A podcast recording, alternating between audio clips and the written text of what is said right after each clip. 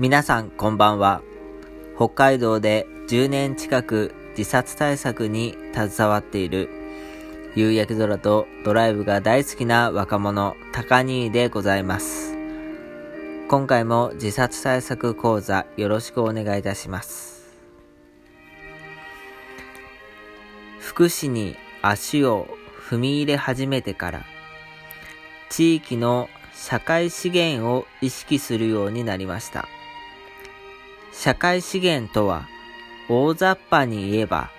社会に何か助けや支援を求めた時に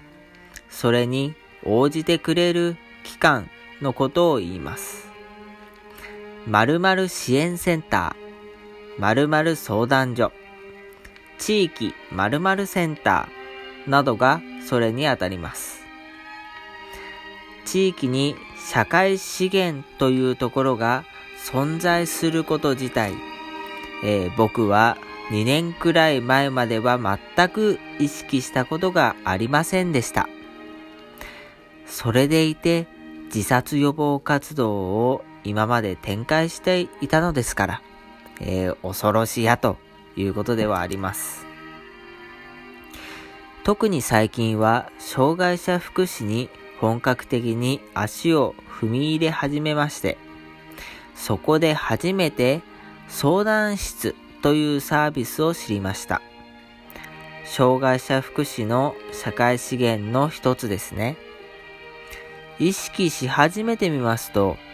自分の家の近所でもよく看板を見かけるようになりました。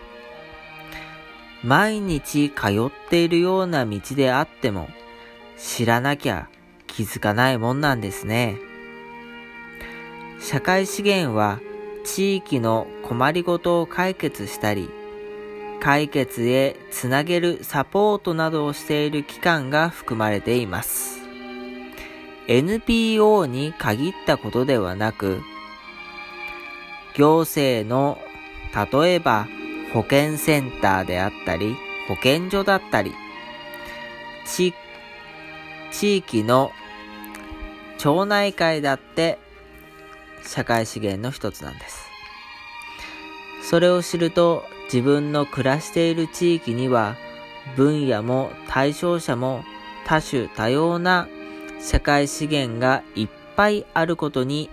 気づくことができました。僕が仕事として携わっている障害者福祉の就労継続支援 B 型事業所も就労の分野での社会資源だと思います。しかも、就労だけが目的ではなく、生きがいづくり、居場所づくり、社会復帰、社会参加など、幅広い副産物なり要素が含まれています。もちろん、健康増進、自殺予防などの保険的な要素もあるのが特徴の一つだと思います。自分の仕事が地域の社会資源そのものなのだという意識をこれからも持ち続けて頑張っていきたいと思います。それでは今夜はこの辺でご清聴ありがとうございました。